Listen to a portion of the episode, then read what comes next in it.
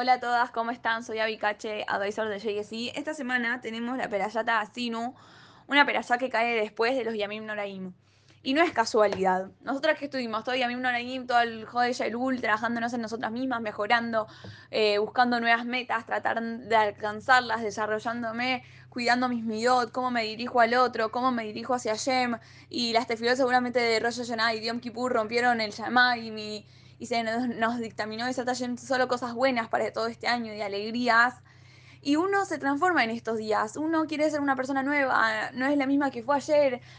Pero el punto es, ok, todo muy lindo, yo pasé un, un Rosh hermoso, un Yom Kippur Baruch Hashem también, pero ahora qué hago con todo eso, con toda esa energía que yo tengo, que tuve y que ayer me impulsó a, a poder tener eso para poder alcanzar nuevas metas muy, pasa muy seguido que uno termina en estos días, termina ya los Jaim, y bueno, ya eh, esa inspiración cae, cae, cae, si yo no hago, pongo y hago algo concreto, si yo no me mantengo con lo que yo estuve eh, trabajándome durante todos estos días, entonces esa inspiración va a caer y voy a ser la misma persona que antes. Entonces, acá tenemos el problema. ¿Qué voy a hacer yo con toda esa inspiración? Viene la perayata de Asinu y el primer paso dice, Asinu Ashamaim, breve Tishma Aretz Imbrepi. Dice, y va a escuchar el Shamaim, el cielo, y toda la, y la tierra también va a escuchar todas las expresiones que salen de mi boca. Entonces acá viene la perayata y te dice, yo estoy escuchando todo lo que vos dijiste en este filo, todo lo que vos propusiste, todo lo que dijiste ayer que ibas a mejorar, pero ahora quiero que lo bajes a la tierra, quiero ver en hecho concreto todo lo que vos te propusiste, todo lo que le pediste ayer en esas tefilot tan hermosas que hiciste, cómo vas a hacer eso para llevarlo a cabo.